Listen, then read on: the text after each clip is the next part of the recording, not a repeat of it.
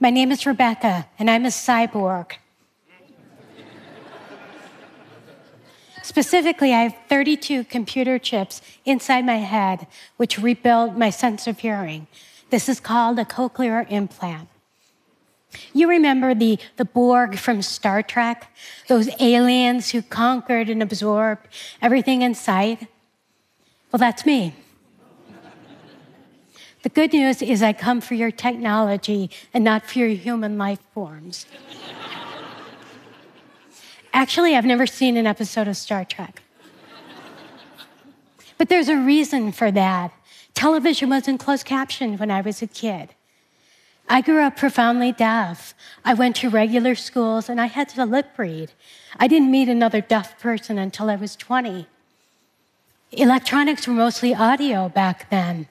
My alarm clock was my sister Barbara, who would set her alarm and then throw something at me to wake up.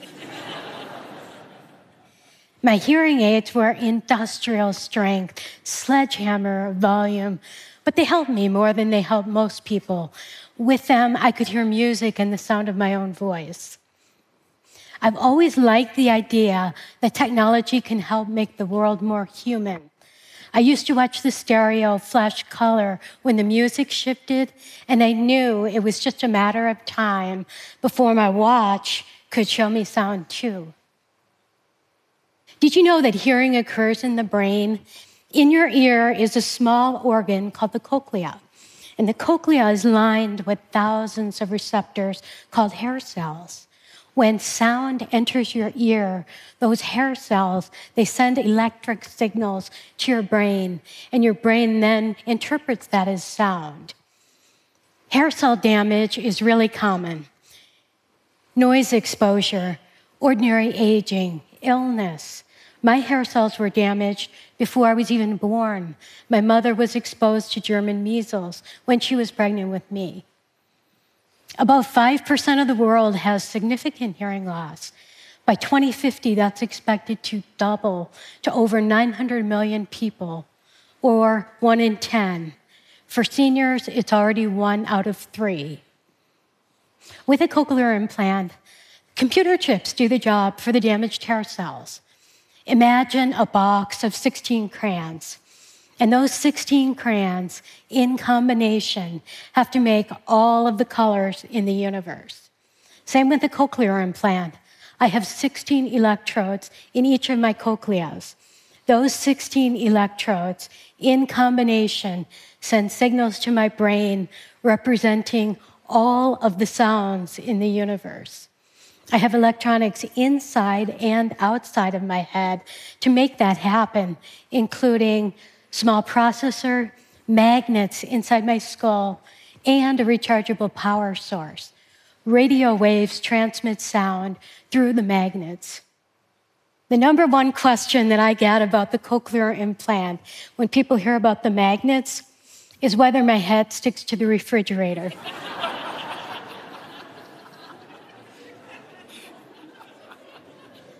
No, it does not. Thank you, thank you, thank you. I know this because I tried. Hearing people assume that the deaf live in a, in a perpetual state of wanting to hear because they can't imagine any other way. But I've never once wished to be hearing. I just wanted to be part of a community like me. I wanted everyone else to be deaf. I think that sense of belonging is what ultimately connects our stories, and mine felt incomplete. When cochlear implants first got going back in the 80s, the operation was Frankenstein monster scary. By 2001, the procedure had evolved considerably, but it still wiped out any natural hearing that you had. The success rate then for speech comprehension was low, maybe 50%. So if it didn't work, you couldn't go back. At that time, implants were also controversial in the deaf culture. Basically, it was considered the equivalent of changing the color of your skin. I held off for a while, but my hearing was going downhill fast, and hearing aids were no longer helping. So in 2003, I made the tough decision to have the cochlear implant. I just needed to stop that soul sucking cycle of loss, regardless of whether the operation worked. And I really didn't think that it would. I saw it as one last box to check off before I made the transition to being completely deaf, which a part of me wanted. Complete silence is very addictive. Maybe you've spent time in a sensory deprivation tank and you know what I mean. Silence has mind expanding capabilities. In silence, I see sound. When I watch a music video without sound, I can hear music. In the absence of sound, my brain fills in the gaps based on the movement I see. My mind is no longer competing with the distraction of sound.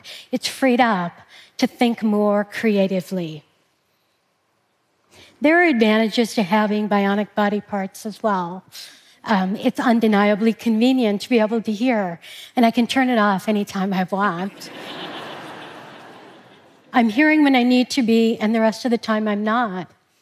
Bionic hearing doesn't age, although external parts sometimes need replacement. It would be so cool to just automatically regenerate a damaged part like a real cyborg, but I get mine FedEx from Advanced Bionics. oh, I get updates downloaded into my head. It's not quite airdrop, but close. With the cochlear implant, I can stream music from my iPod into my head without earbuds. Recently, I went to a friend's long, tedious concert. And unknown to anyone else, I listened to the Beatles for three hours instead.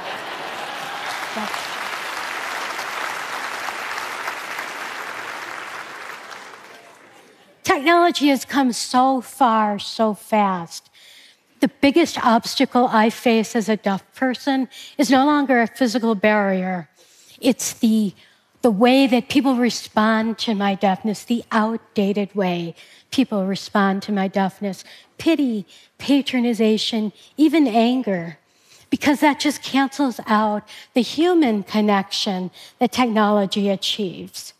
I once had a travel roommate who had a complete temper tantrum because I didn't hear her knocking on the door when her key didn't work. If I hadn't been there, no problem, she could get another key. But when she saw that I was there, her anger boiled over. She, it was no longer about a key. It was about deafness not being a good enough reason for her inconvenience. Or the commercial about the deaf man whose neighborhood surprised him with sign language messages from people on the street. Everyone who sent me the video told me they cried. So I asked them, well, what if he wasn't deaf? What if his first language was Spanish and everyone learned Spanish instead? Would you have cried? And they all said no. They weren't crying because of the communication barrier. They were crying because the man was deaf. But I see it differently. What if the Borg showed up in that video and the Borg said, deafness is irrelevant? Because that's what they say, right? Everything's irrelevant. And then the Borg assimilated the deaf guy, not out of pity, not out of anger, but because he had a biological distinctiveness that the Borg wanted, including unique language capabilities. I would much rather see that commercial. Why does thinking about ability make people so uncomfortable? You might know a play, later a movie called Children of a Lesser God by Mark Medoff. That play, that title, actually comes from a poem by Alfred Tennyson. And I interpret the, both the play and title to say that humans who are perceived as defective were made by a lesser God and live an inferior existence, while those made by the real God are a superior class because God doesn't make mistakes. In World War II, an estimated 275,000 people with disabilities were murdered in special death camps because they didn't fit Hitler's vision of a superior race. Hitler said that he was inspired by the United States, which had enacted involuntary sterilization laws for the unfit in the early 1900s. That practice continued in more than 30 states until the 70s, with the last law finally repealed in 2003. So the world is not that far removed from Tennyson's poem. That tendency to make assumptions about people based on ability comes out in sentences like, You're so special, I couldn't live like that, or Thank God that's not me. Changing how people think is like getting them to break a habit. Before the implant, I had stopped using the voice telephone and switched to email. But people kept leaving me voicemail. They were upset that I wasn't reachable by phone and not returning messages. I continued to tell them my situation. It took them months to adapt. Fast forward 10 years, and you know who else hated voicemail? millennials. and you know what they did?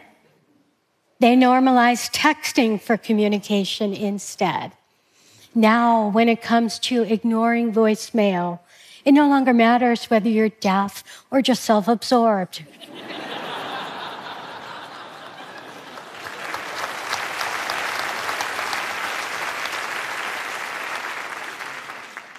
Millennials changed how people think about messaging. They reset the default.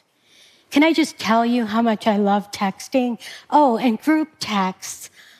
My, I have six siblings. They're all hearing, but, but I don't think any less of them.